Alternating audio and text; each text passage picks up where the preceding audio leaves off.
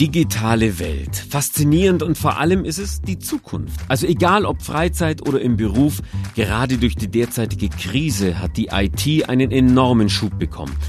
Kennt ihr euch gut im IT-Bereich eigentlich aus und seid so computeraffin, dass ihr daraus einen Beruf machen wollt? Oder vielleicht seid ihr ja Entwickler und wollt euch verändern? Hört euch mal die nächsten Minuten dieses Podcasts an. Das könnte euer Leben verändern. Willkommen bei Coding Orange, der Podcast über die Welt von morgen oder vielleicht sogar schon von heute. Mein Name ist Stefan Schwabenmeder. Ihr könnt die eigene Zukunft positiv lenken und dabei die Zukunft von anderen mitgestalten. Denn der IT-Bereich gehört mittlerweile ja zum Herzstück eines Unternehmens. Äh, oder Jürgen, stimmt das? Ja. Ja, eindeutig, ein Ja.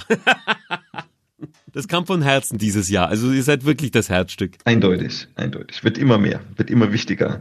Ohne IT kann, denke ich, heute kein Unterle Unternehmen mehr überleben. Äh, Informationen zeitgerecht aufbereitet zu haben, ist für jeden äh, relevant. Das merken wir schon in unserer Freizeit. Warum Jürgen übrigens so klingt, ist, weil wir uns eigentlich gar nicht sehen. Wir sind ja virtuell getrennt, wie es heutzutage ja überall der Fall ist. Wo sitzt du denn jetzt gerade, lieber Jürgen? Jetzt sitze ich gerade hier in meinem Homeoffice. Das ist ein so fünf Quadratmeter großer Raum. Äh, den habe ich hier bei mir zu Hause eingerichtet und da bin ich äh, separiert von meiner Familie. Kleiner Tisch und habe hier von der Firma einen Laptop, damit ich arbeitsfähig bin. Und das Ganze jetzt schon seit, seit März. Wahnsinn. Seit März also Homeoffice. Jürgen Duffner ist mein Gesprächspartner heute, nämlich mein Gast hier in diesem Podcast und er legt den Weg für die IT-Landschaft der Zukunft. Er freut sich jeden Tag auf seinen Bereich, die Softwarearchitektur. Was machst du da denn genau, Jürgen?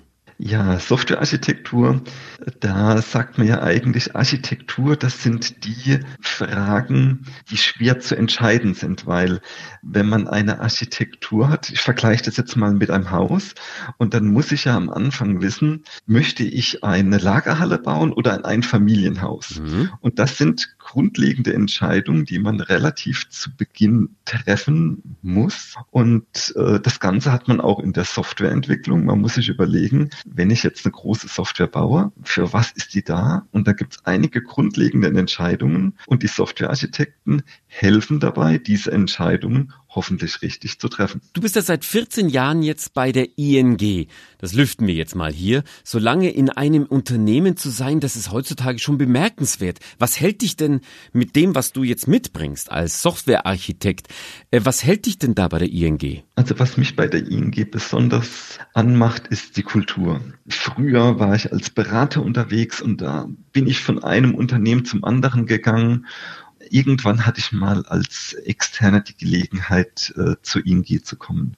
Und da hat mir sofort gefallen, die offene Kultur, also man hat sich dort schon immer, seit ich dort bin, äh, mit du angesprochen und das in der Bank.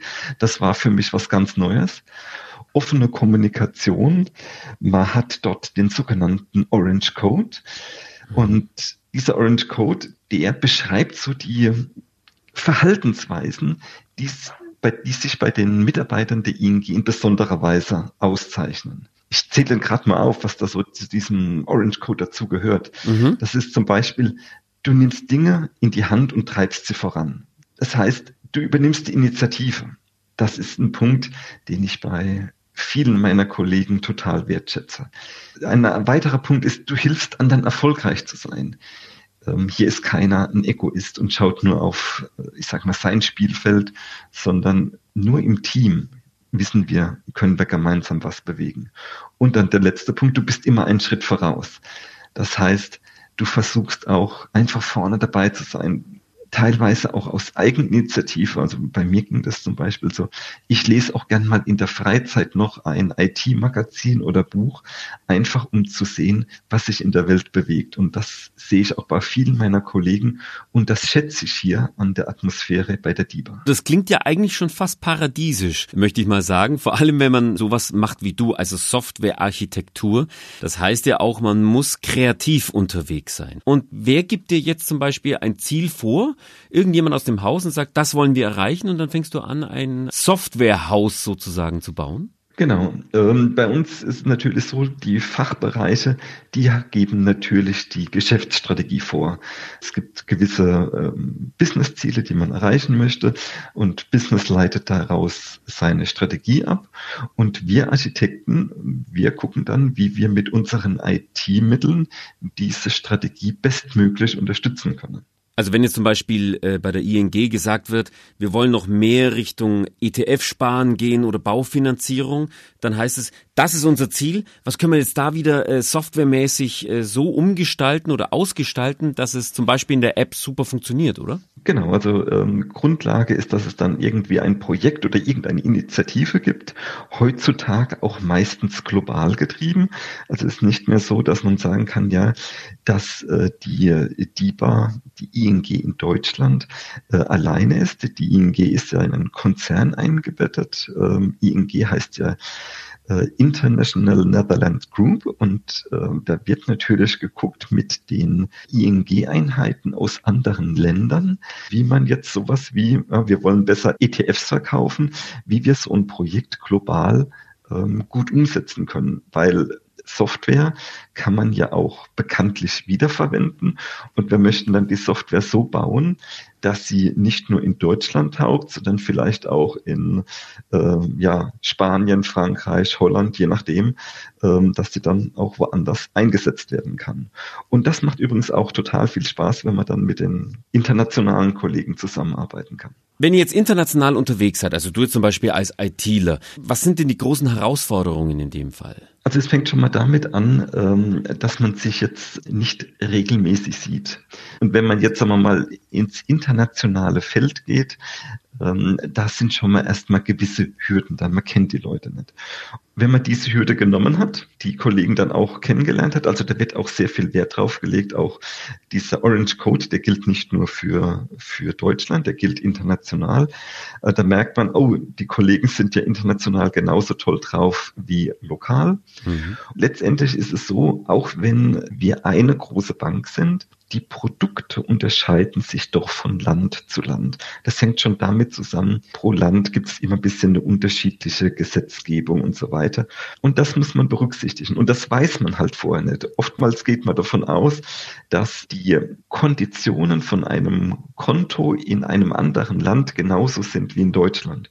Und das muss man lernen, dass es halt eben leider nicht so ist und dass man da schon mal äh, das eine oder andere anpassbar machen muss, was man jetzt lokal nicht gedacht hätte. Es ist schon ganz klar vorgegeben, wir wollen eine Bank bauen. Deshalb haben wir auch viele Projekte, die heißen One Bank, One Bank Finance oder äh, One System X, One System Y, äh, weil wir einen Nutzen darin sehen, wenn wir global vereinheitlichte Systeme haben. Gehen wir mal in die Zukunft. Jetzt sagen wir mal zehn Jahre in die Zukunft. Wie wird sich die Bank grundsätzlich verändern oder unser Umgang mit Geld? Was glaubst du, wo geht das hin? Ja, also für mich ist äh, Geld und, und Bank, das sind für mich eigentlich Themen, die mir im Privaten gar nicht so viel Spaß machen. Ich mache ein Beispiel. Wenn ich ähm, einkaufen gehe und ich gehe jetzt äh, mir ein paar Schuhe kaufen, dann möchte ich ja die Schuhe haben. Mein Ziel ist es ja nicht, an der Kasse zu bezahlen. Das muss ich machen, weil ich die Schuhe ja nicht klauen will. Aber wenn ich jetzt so den Umgang mit Bank und Geld in der Zukunft sehe, dann glaube ich, dass so dieses ganze Thema Bezahlen, dass das noch viel mehr in den Hintergrund treten muss. Oder auch schneller. Ich meine, wer kennt es nicht? Äh, du bist äh, beim Einkaufen und dann ist jemand vor dir und dann äh, kostet der Betrag 17,43 Euro und da wird jeder Cent einzeln abgezählt und ja. der ganze Bezahlvorgang dauert genauso lang wie die ganzen Waren, sagen wir mal, über die Kasse zu ziehen. Und das ist ein Thema, was mich eigentlich persönlich beim Einkaufen stört. Am liebsten liebsten würde ich die Ware eigentlich ja einfach nur mitnehmen und das Bezahlen muss automatisch funktionieren. Und das, das glaube ich, das, das ist eine der Zukunft im Umgang mit Geld. Das heißt, ihr müsst ja vorausdenken. Also wo geht es denn überhaupt hin als ITler, damit ihr das wiederum programmieren könnt? Letztendlich muss man auch sagen, so ein spezieller Anwendungsfall wie Bezahlen an der Kasse, da müssen wir als Bank einfach ähm, Dienste bereitstellen, die dann wieder von anderen, ich sage jetzt mal Payment-Providern oder wie auch immer die heißen, bereitgestellt werden, damit der Kunde da ein tolles Erlebnis hat. Wir als Bank, wir treten halt einfach ein Stück weit da in den Hintergrund. Nur wenn es jetzt, sagen wir mal, bei dem Kunden um, sagen wir mal, größere Anschaffung geht, beispielsweise ein Auto oder man braucht einen Kredit, weil man sich eine Traumreise erfüllen möchte oder vielleicht man möchte sich sein Traumhaus erfüllen, dann glaube ich, dann hat man direkt Kontakt mit der Bank. Aber sonst glaube ich, ist es eher im Hintergrund. Ich schätze mal, es hören jetzt einige ITler auch gespannt zu, was für ein Arbeitsumfeld das ist, in dem du jetzt da gerade unterwegs bist. Was kann ich denn, wenn ich äh, neu bei der Bank anfange, wie kann ich mich denn da so verwirklichen? Was kann ich denn da gestalten? Wir haben jetzt bei der ING haben wir ein äh, tolles Programm, das nennt sich äh, Junior Experts.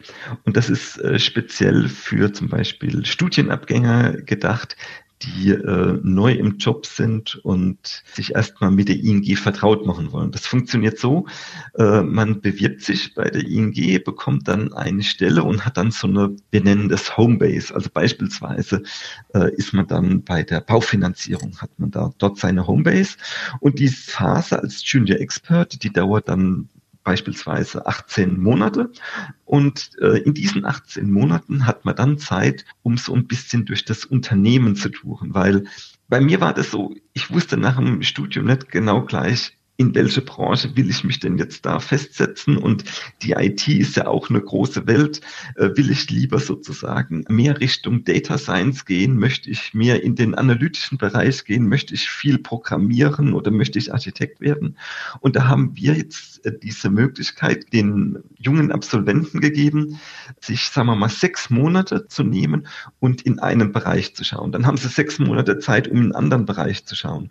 Und dann nochmal weitere sechs Monate, um in einen dritten Bereich zu schauen, damit man also sozusagen das Unternehmen ein bisschen kennenlernt, damit man schon sein Netzwerk auch im Unternehmen ein bisschen aufbauen kann, weil es ist einfach wichtig, die Menschen dort äh, zu kennen. Das hilft einem dann später auch in der Arbeit enorm, wenn man die Menschen schon mal kennt, schon mal gesprochen hat. Und es ist auch bei den Kollegen, so bei den jungen Kollegen, die jetzt das Programm durchlaufen haben, habe ich echt ganz positives Feedback bekommen, weil sie halt einfach äh, viel gesehen und viel gelernt haben und eigentlich auch gerade deshalb sich für die ING entschieden haben. Wow, das klingt echt spannend. Also da eine Reise durch die ING zu machen und alles kennenzulernen, das ist äh, eine spannende Aufgabe auf jeden Fall. Du bist da immer mit dabei und das freut mich sehr. Jürgen, ich hoffe, du hast äh, die Zeit jetzt auch ein bisschen genossen. Ich auch. Mein Kaffee ist sogar kalt geworden, so schnell ging das. Hast du auch einen Kaffee gehabt oder irgend sowas? Ich habe eine Trinkflasche mit Wasser hier vor mir stehen. Trinkwasser mit Flasche. Das ist so eine äh, Plastikflasche. Da kann man dann auch so eine Art äh, Sieb reinmachen und da kann man dann, was weiß ich, im Sommer gefrorene Früchte reinmachen oh. oder im Winter jetzt vielleicht eine Scheibe Zitrone, mm. damit das Wasser noch ein bisschen äh, Geschmack hat. Und ähm, als wir unser Team gegründet haben, da hat jedes Teammitglied hat so eine Flasche bekommen zur, ähm, wie soll ich sagen, zur Rudelbildung halt. Ne? Ich habe eine Flasche zur Rudelbildung bekommen. Das ist aber auch ein schöner Satz. Hat's funktioniert? Ja, ach, dadurch, äh, dass wir jetzt halt äh, das Team neu geformt haben in der äh, Corona-Zeit und wir uns alle nicht persönlich sehen können, ist es doch ganz gut, wenn man so ein, ich sage jetzt mal so ein Goodie, so ein Token, wie auch immer man das nennen mag, mhm. hat, um so ein bisschen die Teamidentifikation zu steigern. Das heißt, jedes Mal, wenn ihr eine Teamsitzung virtuell habt, dann stellt sich jeder diese Flasche nebenhin, dann weiß, ah, zu der Gruppe gehöre ich jetzt. Genau. Scheint zu funktionieren auf jeden Fall. Weißt du, ob jemand da vielleicht versteckt dann doch ein Wodka Wodka mal reinschüttet oder so während der Sitzung? Ich könnte, also ich würde jetzt sagen, manchmal könnte man es schon gebrauchen, aber ähm, also der Cognac im Kaffee ist erlaubt, aber über ein Wodka im Wasser. Wasser hält nicht wach, weißt du schon, ne? Das, äh, das ist klar, aber ähm, das hole ich dann heute Nacht nach. okay. Jürgen, vielen Dank. Äh, ich hoffe, wir haben einen kleinen Einblick euch gegeben, was man bei der ING alles machen kann. Wenn ihr Interesse habt, dann meldet euch einfach. Jürgen, vielen Dank. Heute noch einen schönen Tag und bleibt vor allem gesund. Vielen Dank, Stefan. Hat mir sehr gefallen. Schönes Gespräch.